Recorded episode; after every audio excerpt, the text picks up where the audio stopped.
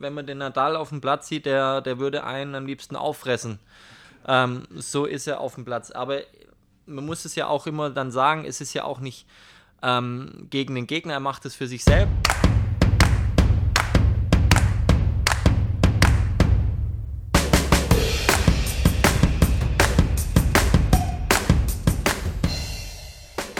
Hi und herzlich willkommen zu einer weiteren Ausgabe von Tennisplausch. Mein Name ist Mitko, ich bin Tennistrainer und Spieler und unterhalte mich regelmäßig mit Menschen, die den Tennissport lieben und sich dafür engagieren. Ich versuche herauszufinden, was sie täglich antreibt, auf dem Platz und neben dem Platz ihr Bestes zu geben. Guten Morgen, Andi. Herzlich willkommen hier bei Tennisplausch. Ähm, du bist tatsächlich der erste Profi, den ich hier begrüßen darf als mein Gast. Deswegen bin ich wirklich sehr froh und herzlichen Dank schon mal für deine Zeit. Sehr gerne. Du warst 2009 die Nummer 33 der ATP-Rangliste. Mm, du hast bei allen vier Grand Slam-Turnieren gespielt, bis in die zweite Runde, wenn ich richtig gelesen habe. Ähm, du hast Deutschland beim Davis Cup präsentiert und bist um die ganze Welt gereist. 2016 hast du deine Karriere, deine Profikarriere beendet und bist in den Ruhestand gegangen, was aber eigentlich gar nicht so richtig stimmt, denn du, der Tennisplatz lässt dich nicht richtig los. ähm, du hast letztes Jahr ähm, in der Tennis-Bundesliga für den Grün-Weiß Mannheim an der Seite von Spielern wie äh, Dominik Thiem und Dusan Lajovic habt ihr den deutschen Meistertitel geholt. Gratuliere. Danke. ähm, ja, so wie es aussieht, lässt sich der Tennissport nicht ganz los. Du bist jetzt auch Tennistrainer. Ähm, hast du keinen Wunsch gehabt, tatsächlich einfach mal den Schläger auf die Seite zu legen und äh, dich zu entspannen? Ähm, hallo erstmal. ähm, ja, es war so eine Phase, wo ich dann schon überlegt habe, okay, ähm, was möchte ich danach machen? Ähm, aber für mich war nie eine Option, den Tennisschläger wegzulegen, weil ich ähm, schon immer das Gefühl hatte, nach meiner Karriere möchte ich anderen Leuten mein Wissen weitergeben, möchte denen helfen. Ähm, deswegen war für mich immer eigentlich klar, ich möchte im, im Tennissport bleiben, was mir auch immerhin, also weiterhin immer sehr viel Spaß macht. Okay. Und auch ähm, das Matchen, die Competition, fehlt dir bestimmt auch ein bisschen, weil ich, also ich stelle mir das so schwierig vor, wenn du irgendwie zehn Jahre lang ähm, ständig im Wettkampf warst und dann plötzlich keinen Wettkampf. Es ist so ein bisschen schwierig, oder? Und vielleicht auch deswegen die Bundesliga? Ähm, ich bin, ich habe so ein bisschen gemischte Gefühle. Ich sage einerseits ähm, bin ich auch wirklich froh, dass ich ähm, nicht mehr so viele Matches einfach habe übers ganze Jahr, ähm, weil natürlich auch der Körper dann irgendwann nicht mehr mitgemacht hat. Ähm, und für mich ist gerade speziell jetzt die äh, Bundesliga-Zeit, was ich ja immer noch mache, ähm, ist für mich eine sehr spezielle Zeit, aber auch eine wunderbar schöne Zeit. Also ich war immer ein, ein Teamplayer, ich habe es geliebt, für, für Deutschland zu spielen. Ich liebe es, äh, gerade für meine Mannschaft, für Mannheim zu spielen. Jetzt natürlich auch die Competition zu haben, aber mir geht es einfach mehr, dieses Team-Feeling zu haben. Ich ist einfach schön, diese drei Monate oder ja, zweieinhalb sind es, mit der Mannschaft zu verbringen, Spaß zu haben, äh, mit denen auf dem Platz zu stehen, alles zu geben für den Verein. Ähm, und da freue ich mich dann auch immer, wenn es dann wieder losgeht. Ähm, aber leider muss man ja vorher dann auch wieder anfangen zu trainieren und die Vorbereitung wird von Jahr zu Jahr schwieriger. Ähm, aber ich bin, glaube ich, immer noch relativ gut im Schuss und freue mich auch wirklich, wenn es wieder losgeht. Okay, also das heißt, du bist auch dieses Jahr auf jeden Fall dabei. Ja. Sehr gut. Gut, lass uns mal ähm, ganz an den Anfang deiner Tenniskarriere mal springen. Und ähm, kannst du dich noch aktiv an, deine, an dein erstes Tennistraining erinnern und wann war das? Also ganz genau erinnern kann ich mich nicht, wie es gelaufen ist. Ich kann mich natürlich daran erinnern, wer, den, wer mich zum Tennissport herangeführt hat. Das war mein Opa. Mein Opa war ähm, damals, damals Tennistrainer bei meinem Heimatverein in TC Ravensburg. Da war ich vier, wenn ich mich recht erinnere, habe ich angefangen mit dem Tennissport. Ähm, und eigentlich war mein Opa der, der, wie sagt man dazu, der ah, jetzt fällt mir das Wort nicht ein. Also er hat mich gefördert und hat mich wie so gefunden eigentlich. Also er war für Dein mich. erster Mentor. Genau, Entdecker. Mentor. Mentor ist das richtige Wort. Ähm, und mir hat es eigentlich von Anfang an Spaß gemacht. Man muss auch dazu sagen, wir sind auch eine Tennisfamilie gewesen. Also mein Opa hat ähm, durch das, dass er Tennistrainer war, viel gemacht. Mein ähm, Onkel war damals auch Trainer, der hat dann auch Bundesliga für Ravensburg gespielt. Meine Mutter hat auch Württemberg-Ebene gespielt. Also das war irgendwie so ein bisschen auch in der Familie die Gene. Und dann hat mich das, hat es so viel Spaß gemacht, dass ich eigentlich dann schon fast jeden Tag Tennis gespielt habe. Also ich kann mich daran erinnern, dass ich nach der Schule auf den Tennisplatz gegangen bin, gegen die Ballwand gespielt habe. Mein Opa jede freie Minute, wo er hatte, mit mir trainiert hat. Und so ist es dann eigentlich entstanden. Okay. Also es wurde dir quasi schon so ein bisschen in die Wiege gelegt. Genau. Genau. spielen. Cool. genau. Und wie ging es dann weiter? Wer hat dann dein Talent entdeckt und wer hat dich dann weiter gefördert? Also einen großen Anteil hat definitiv mein, mein Opa und mein Onkel. Die haben mich ähm, gerade in der Zeit sehr, sehr gefördert, durch, einfach durchs Tennisspielen. Ähm, und dann ging natürlich der Weg weiter. Ich wurde natürlich älter, hab dann, bin dran geblieben. Ähm, und dann kam es dann irgendwann, dass ich natürlich in den Bezirkskader aufgenommen worden. Das war damals der Bezirk 8. Ähm, ich glaube, jetzt ist es Bezirk F oder wie das heißt. Ähm, da bin ich dann relativ schnell reingekommen und dann habe ich die ganz normale Schiene durchgemacht, wie jeder das machen muss in Deutschland. Also ich bin in Bezirkskader reingekommen, habe da die Kleinfeldsichtungen gemacht, habe die Großfeldsichtungen gemacht. Ähm, dann ging es dann weiter, dass ich dann relativ schnell in den WTB-Kader gekommen bin. Ähm, da war dann natürlich mein, mein Trainer, Haupttrainer dann der Albert Ender, mit dem ich fast, glaube ich, sieben oder acht Jahre gearbeitet habe, wenn nicht sogar noch mehr. Ähm, und so ging es dann einfach weiter vom WTB in DTB-Kader und so war, ging dann die Förderung weiter. Also du den, den normalen ähm, Ich bin den normalen Weg gegangen. gegangen. Ja. Okay. Und wann ähm, kam dann die Entscheidung, ähm, okay, ich stecke jetzt all meine Energie, ich tue alle meine Chips, die ich habe, durch in den Tennissport reinstecken?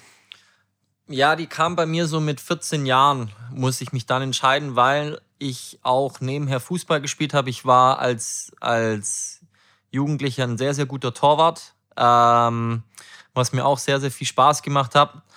Ähm, und dann haben auch ganz klar meine Eltern gesagt, ähm, ich sollte mich so langsam auch entscheiden, weil es natürlich auch organisatorisch ähm, dann auch nicht mehr ging zum äh, Fußballtraining, Tennistraining. Ich hatte teilweise dreimal am Tag Training mit Fußball, äh, was dann schon auch viel war in dem jungen Alter.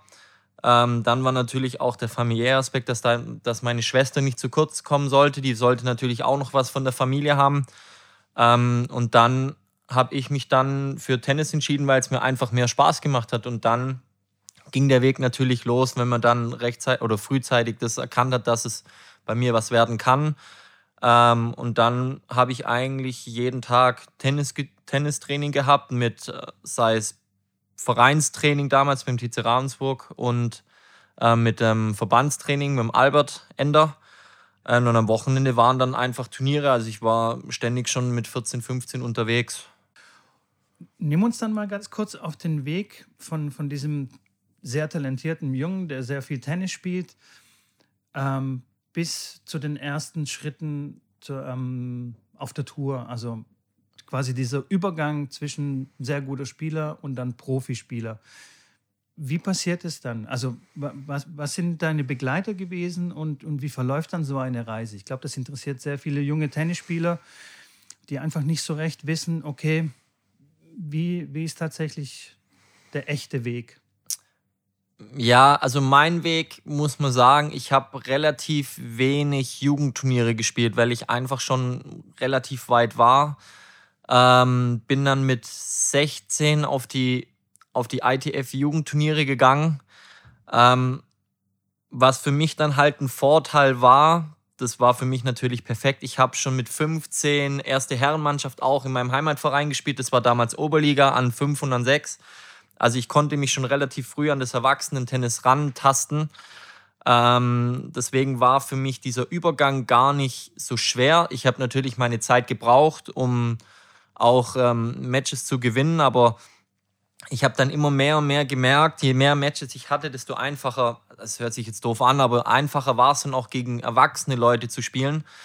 Ähm, und ich glaube, ich habe dann meinen ersten ATP-Punkt geholt oder ich habe damals eine Wildcard bekommen beim Challenger in Ulm damals, bei dem, wo man, wenn man im Hauptfeld war, direkt einen Punkt gekriegt hat. Und da habe ich gegen einen gespielt, der hieß Melvin Opter Heide, der stand 160 ATP. Und da habe ich dann, das weiß ich noch, das Ergebnis habe ich 6-4, 6-4 verloren und war eigentlich da schon dran. Also mit 15, 16 war das oder 16 war das. Ähm, und da habe ich dann schon gemerkt, oh, das könnte eigentlich relativ schnell in die richtige Richtung gehen. Und dann ist es auch, finde ich, sehr schnell passiert. Also ich glaube, ich stand mit, mit ähm, 18 stand ich schon, glaube ich, fast äh, an der 200er ATP-Marke, weil ich dann gut auch bei den Future-Turnieren gespielt habe. Ja, und dann ging der Weg weiter. Also relativ, relativ zackig, ja. ja. Relativ jung und quasi diese Juniorenphase schon fast übersprungen. Ja, also habe ich bewusst auch. Also ich kann mich noch daran erinnern, dass ich relativ, ich glaube, früher hieß es ETA-Turniere, jetzt heißt es, glaube ich, TE-Turniere, habe ich, glaube ich, auch nur fünf oder sechs gespielt. ITF-Turniere müsste ich vielleicht auch zehn oder 15 maximal gespielt haben, einfach als Ergänzung. Ähm, natürlich kamen dazwischen drin auch die Cups für, also Jugend Davis Cup für, mhm. für Deutschland kamen dazwischen. Die habe ich natürlich auch gerne gespielt, wenn wir da wieder als Team unterwegs waren, aber für mich war dann schon relativ früh die Priorität, äh, auf die Herrentour ranzugehen. Okay. Und es war dann für dich als ähm, so ein junger Kerl ähm, kein Problem mit den vielen Reisen oder auch alleine, oder bist du alleine gereist oder hattest du da Begleiter? Also der, da hat mich der WTB sehr unterstützt. Ähm, die haben mir eigentlich immer den äh, Albert Ender mitgegeben zu den Turnieren. Ähm, es war natürlich schon eine, eine, schwere Zeit, weil ich sehr heimatverbunden war. Ähm, ich war auch, ähm, ich hatte als Kind sehr viel auch Heimweh. Das war für mich dann auch schlimm. Ähm, aber das hat sich dann mehr und mehr so gependelt, weil ich es halt einfach auch wollte. Also ich wollte ähm, Turniere spielen. Ich wollte ähm, in den Profisport reinkommen oder wollte es machen als mein Beruf. Von dem her musste ich mich ja auch damit arrangieren und akzeptieren, dass ich viel unterwegs bin. Ähm, auch mit der Schule hat super geklappt. Ich wurde immer freigestellt von meiner Schule. Solange natürlich die Noten gut waren, haben meine Lehrer und Rektoren gesagt, ich kann immer gehen. Also da auch vielen Dank an meine Rektoren, dass sie mich unterstützt haben.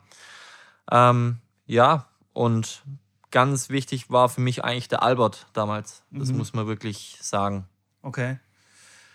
Sehr schön.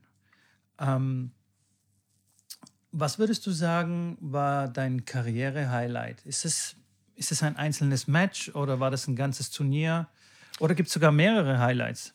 Ja, also definitiv ein Highlight für mich, wo ich mich immer dran, dran erinnern werde, wer ist Davis Cup. Also wenn man wirklich mhm. ähm, Davis Cup für sein Land gespielt habe, das war für mich das schönste Erlebnis, wenn du die deutsche Nationalhymne hörst und ähm, auch eine ganze Woche mit deinem Team verbringst. Ähm, da ist natürlich für mich die schönsten, schönsten Erinnerungen natürlich der Davis Cup in Marbella, wo wir knapp verloren haben, was natürlich auch ein bisschen negative Erinnerungen habe, weil ich leider das entscheidende Match gegen Juan Carlos Ferrero verloren habe. Ähm, aber diese Erinnerung wird immer immer in meinem, in meinem Herzen bleiben. Und da erinnere ich mich oft sehr gerne zurück, wenn mich da auch Leute fragen, wie war es da?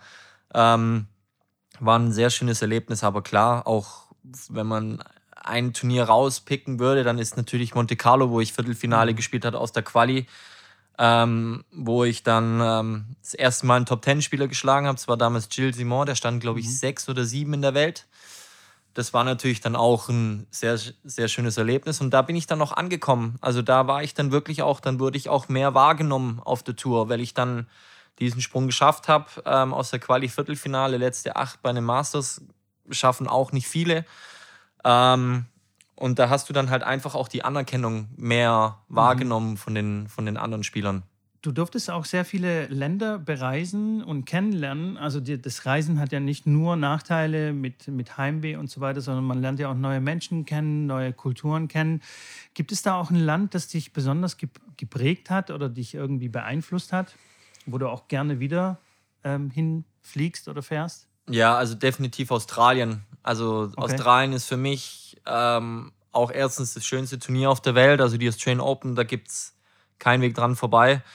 Ähm, und natürlich auch das Land ist ähm, sehr schön. Ich habe natürlich nicht so viel gesehen, weil ich natürlich beschäftigt war mit Turniere spielen. Aber wenn ich die Zeit hatte, generell in den Ländern, habe ich mir äh, die Städte angeschaut, ähm, Sehenswürdigkeiten angeschaut, ähm, weil ich mich einfach dann noch interessieren wollte für die Kultur, für die, auch speziell für die Städte. Was zeichnet die Stadt aus? Aber generell muss ich sagen, ist einfach Australien für mich ähm, das schönste Land, natürlich auch wegen, wegen, der, wegen den Leuten auch. Die Leute sind unglaublich nett. Also wenn du da einreist nach 24 Stunden Flug und du kommst da an, die sind sehr nett, freundlich, immer hilfsbereit. Ähm, sehr entspannt, die Leute dort, was mir natürlich hilft. Ich mag es nicht, wenn ich so stressige Leute um mich herum habe. Heißt zum Beispiel New York habe ich war jetzt nicht so mein Favorite-Turnier, weil einfach die Stadt und das alles immer hektisch und viel mit Stress verbunden. Und halt auch einfach die, ähm, die, das, das ganze Land, das, wenn man die Tiere, wenn man das anguckt, also das war für mich einfach immer super schönes Erlebnis, dahin zu fliegen. Und ich habe schon gesagt, wenn ich irgendwann mal die Zeit hätte, würde ich gerne auch eine Weltreise machen und dann eigentlich nur durch Australien reisen. Es ist interessant, weil ich glaube, ähm, es gibt so ein paar andere Spieler, die sagen das auch, dass Australien ihr absolutes Lieblingsturnier ist, weil da schon irgendwie so eine besondere Atmosphäre herrscht.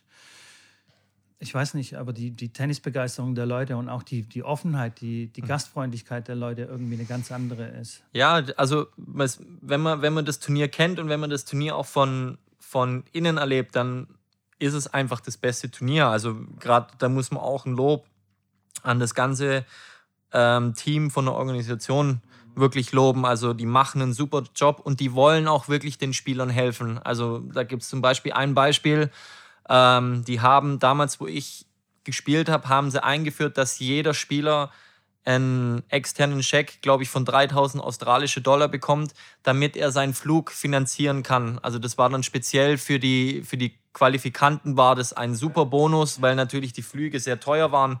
Australien ist ein sehr kostenspieliges äh, Turnier mit, wenn man Trainer mitnimmt, zwei Flüge, Hotels. Deswegen war das natürlich ähm, eine sehr, sehr große Hilfe. Und einfach auch die Fans, finde ich, sind dort sehr, wie sagt man dazu? Also impulsiv, euphorisch, euphorisch ja. sind die.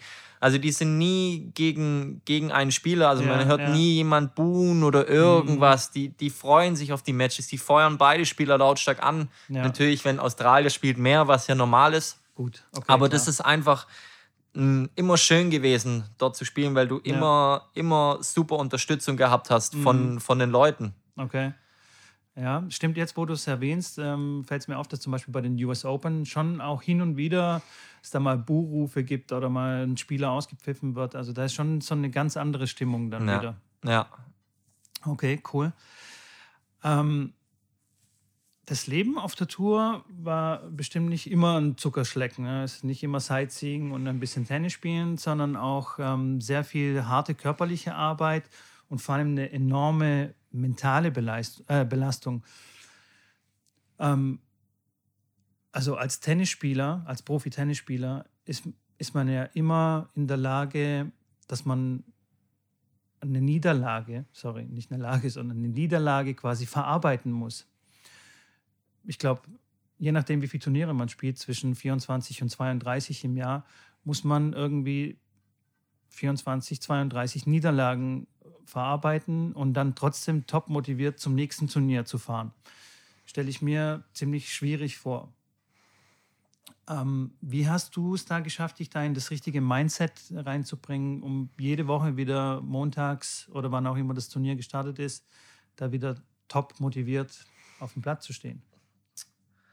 Ja, ist eine ist eigentlich eine schwierige Frage und auch weil ich glaube, dass man also ich habe mich so gefühlt, es gab Phasen, wo man einfach nicht immer motiviert war. Das gebe ich offen und ehrlich zu. Also es gab ähm, Phasen in meiner, in meiner Karriere oder in meinem Leben auch als Tennisspieler, wo ich einfach gemerkt habe, oder mich auch oft die Frage gestellt habe, was mache ich, was mache ich hier eigentlich? Weil, wie gesagt, durch das, dass ich natürlich sehr heimatverbunden war, auch viel Wert auf Freundschaften gelegt habe, ähm, war für mich eigentlich das immer das Hauptproblem, mich zu motivieren, irgendwann weiterzufahren. Also viele sagen immer, Tennisspieler ist ein Tennisprofi ist ein super Leben. Also ich finde mittlerweile ist es ein sehr mentaler Beruf, weil man einfach nur Hotels sieht, man lebt aus, aus dem Koffer,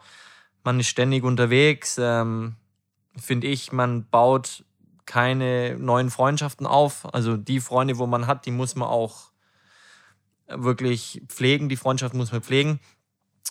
Ähm, aber so Niederlagen haben mich eigentlich, natürlich, wenn es eine sehr, sehr enge Niederlage war und auch wichtige Niederlage, hat mich natürlich dann zwei, drei Tage beschäftigt. Aber durch das, dass ich dann auch immer ein gutes Umfeld war, hatte, auch mit meinem, äh, wie gesagt, mit meinem Trainer, da kommt der nächste Trainer, wo ich wirklich herausheben musste. Also Carsten Ariens, das ist der jetzige Trainer vom Struff äh, oder Struffi, wie man ihn nennt. Ähm, der hat es immer sehr gut geschafft, mich dann für das nächste Turnier zu motivieren.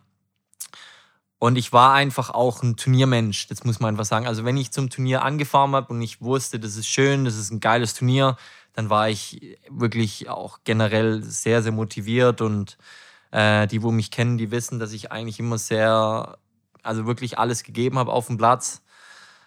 Ähm, ja, ist so ein bisschen so ein Zwiespalt gewesen. Oder ist es, glaube ich, auch. Aber ich hatte eigentlich nie, wenn ich jetzt ein Match verloren habe, die Probleme, mich dann zu motivieren. Ich habe es eigentlich eher als gesa immer gesagt, okay, nächste Woche oder drei, vier Tage später habe ich ja wieder die Chance, es besser zu machen. Ähm, wenn ich es da nicht schaffe, habe ich die Woche drauf, es besser zu machen. Und irgendwann habe ich mir immer gesagt, wenn ich auch mal eine schlechte Phase habe, es gab es ja auch, wo ich sieben, acht Matches am Stück verloren habe, wo man dann auch gezweifelt hat, was mache ich hier gerade, warum läuft es so. Aber für mich war dann dieser, dieser mentale Aspekt, dass ich gesagt habe, okay, ich habe die Woche drauf oder wieder die Chance, es besser zu machen, ähm, hat mir sehr geholfen und dann kam ich eigentlich relativ schnell auf so Serien wieder raus. Mhm.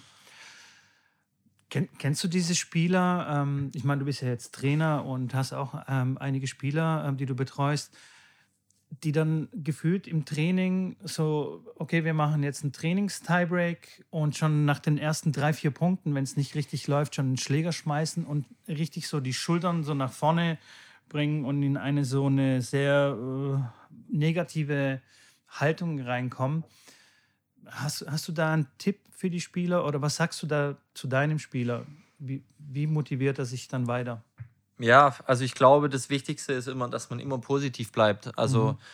ähm, ich versuche halt meinen Schülern immer dann ähm, zu vermitteln, dass es eigentlich nichts bringt, sich aufzuregen. Mhm. Also klar kann man sich auch mal aufregen. Klar kann man auch mal einen Schreier loslassen. Mhm. Bin ich, habe ich früher auch gemacht. Ich habe auch ähm, Schläger kaputt gemacht, wenn es hilft. Mir hat es teilweise extrem geholfen, einfach mhm. diese Aggression rauszulassen. Also bitte nicht nachmachen, aber, ähm, aber das war einfach für mich ja. dann, wenn ich, das, es staut sich ja immer wieder an und das mhm. muss auch ab und zu mal raus. Also deswegen ja.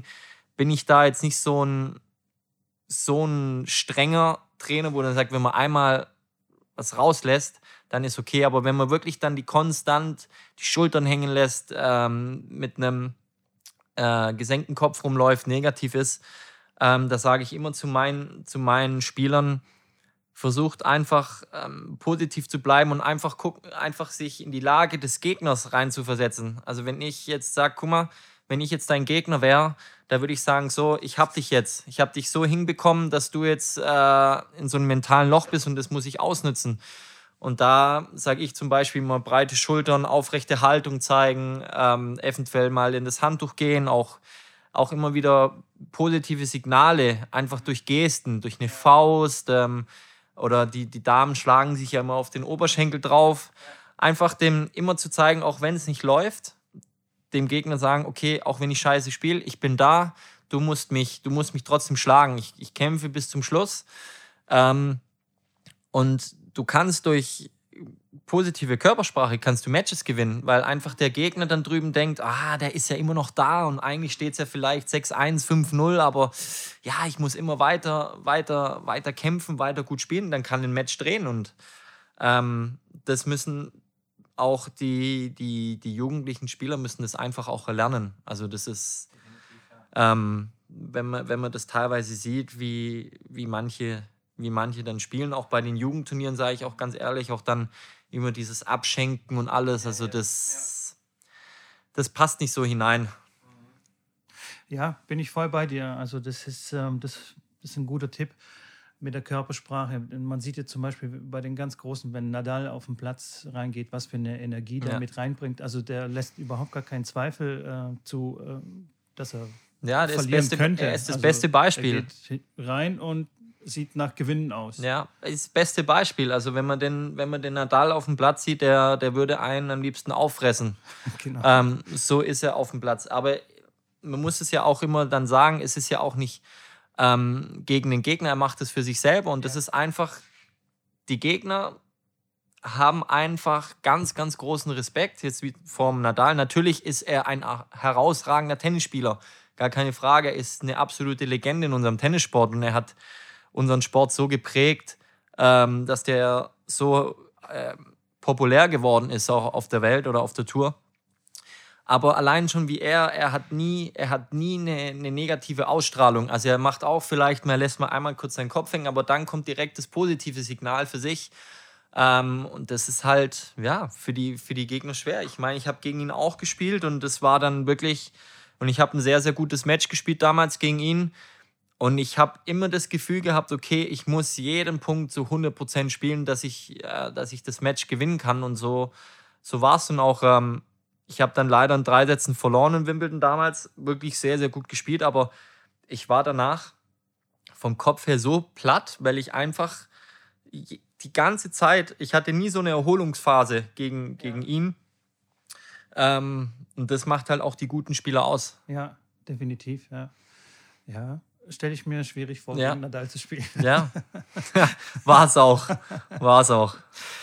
Ähm, war es auch für dich auch schwierig nach, nach den längeren Verletzungspausen, die du hattest? Du hattest ja ein bisschen Probleme mit dem Rücken, ähm, hattest auch einen Tennisarm, wenn ich richtig informiert bin.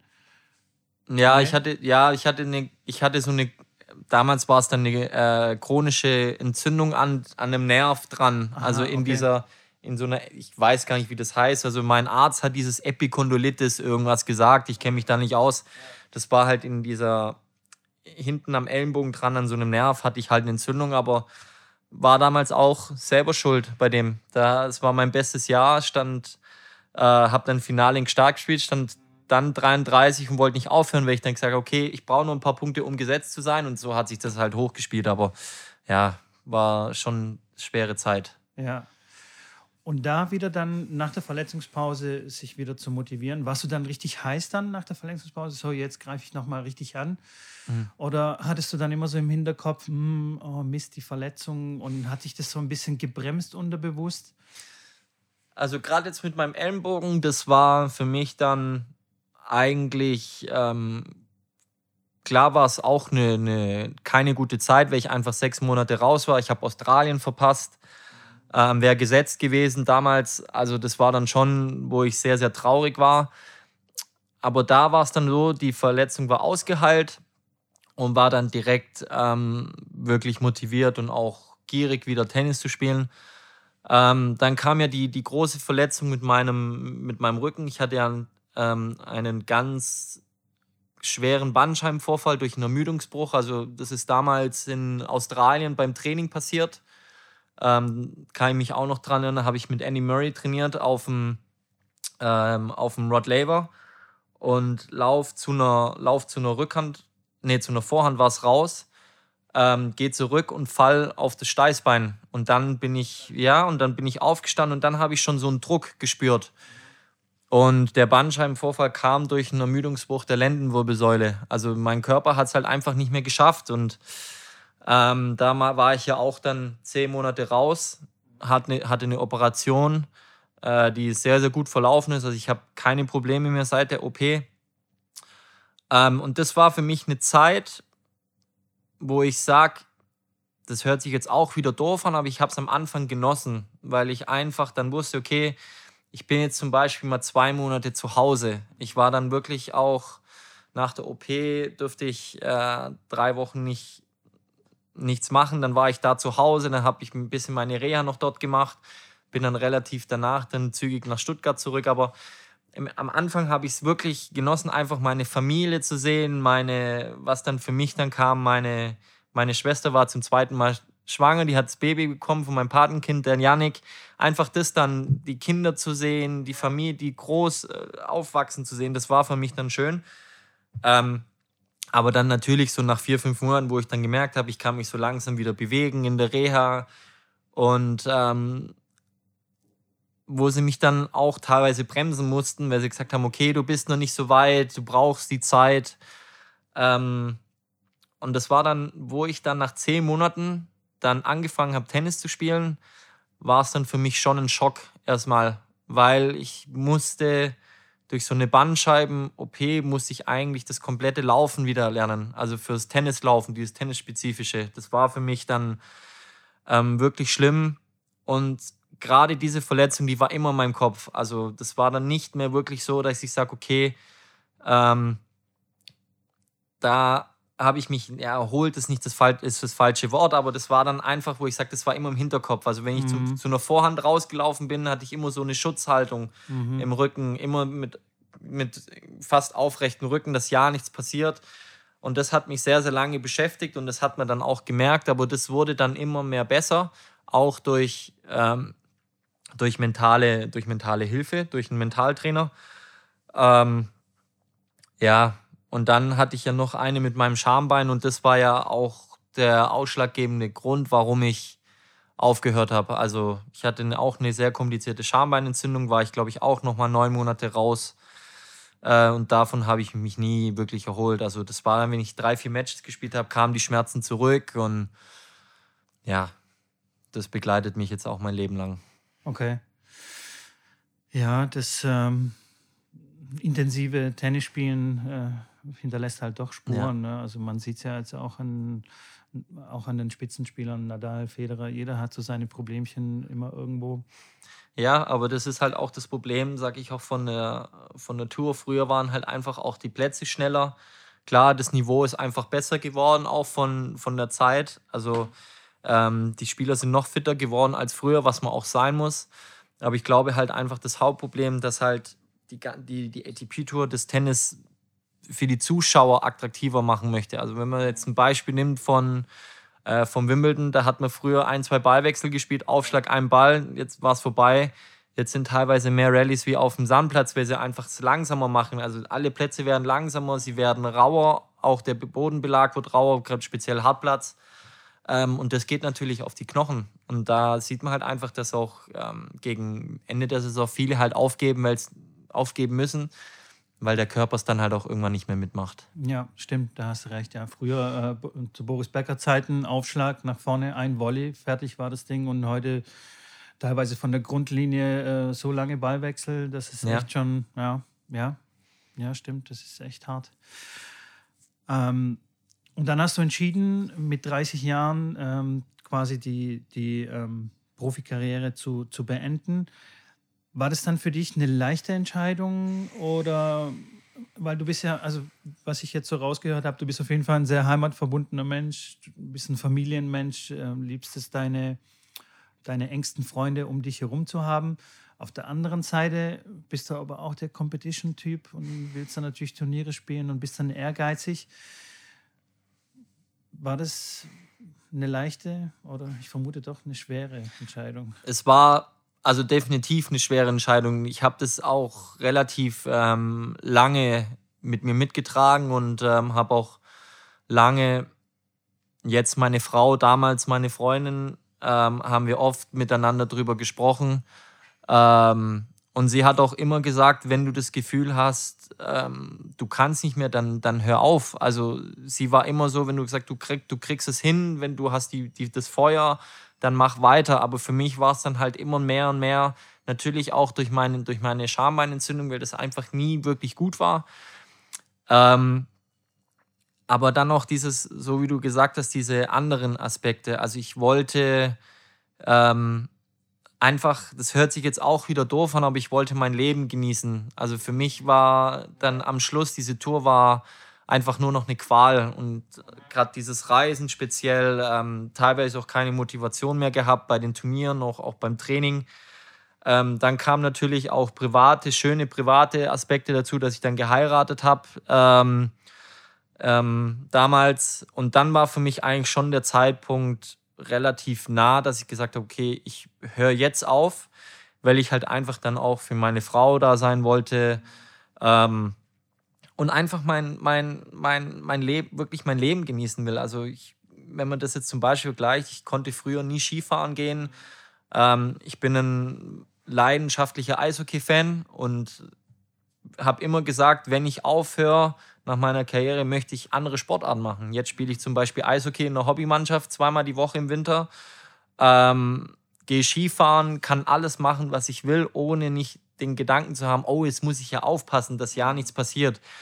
Und jetzt im Nachhinein bin ich auch sehr, sehr froh, dass ich die Entscheidung auch so früh getroffen habe ähm, weil ich jetzt einfach durch meine, durch meine Trainerkarriere einfach den Weg eingeschlagen bin und bin auch sehr, sehr happy jetzt mit meinem, mit meinem Leben. Und ich bin auch wirklich auch froh, dass ich dieses Leben auf der Tour nicht mehr habe kann ich mir vorstellen, dass es auch so ein bisschen wie, wie so eine Erleichterung dann kommt. Und dann kannst du endlich mal Dinge machen, die du früher nicht durftest, weil dir sonst ja. die Sponsoren dann einfach den Kopf abgeschnitten hätten. Wenn, ja. wenn du gesagt hättest, ich gehe jetzt mal äh, Hockey spielen. Da, ja, das, das un undenkbar. Ja, da hätten mich meine Trainer damals umgebracht. Ja. Wenn, die, wenn ich sage, so, ich gehe jetzt heute Abend noch anderthalb Stunden aufs Eis und äh, da hätten die gesagt, okay, lass das bleiben. und ja, einfach diese, diese Dinge, einfach auch am Wochenende Freunde, Freunde treffen, äh, zu einem Fußballspiel gehen, ja. alles, alles solche Sachen, dass ich jetzt Zeit habe, das zu machen, das ist ja, einfach ja. schön. Ja. ja, das ist auch äh, schön, dass du das auch so erzählst, weil dann, dann merken auch die Leute da draußen, dass es nicht immer nur Gold ist, äh, was glänzt ähm, und dass die Profispieler so viele Abstriche machen müssen in ihrem Leben, dass so solche alltäglichen Dinge, die wir tagtäglich genießen dürfen, du dich danach mhm. sehnst, weil du das einfach nicht hast dann in ja. deinem Leben. Sehr schön. Ähm, wie sieht denn jetzt dein Alltag aus, so als, als Tenniscoach? Ist es jetzt alles so ein bisschen entspannter?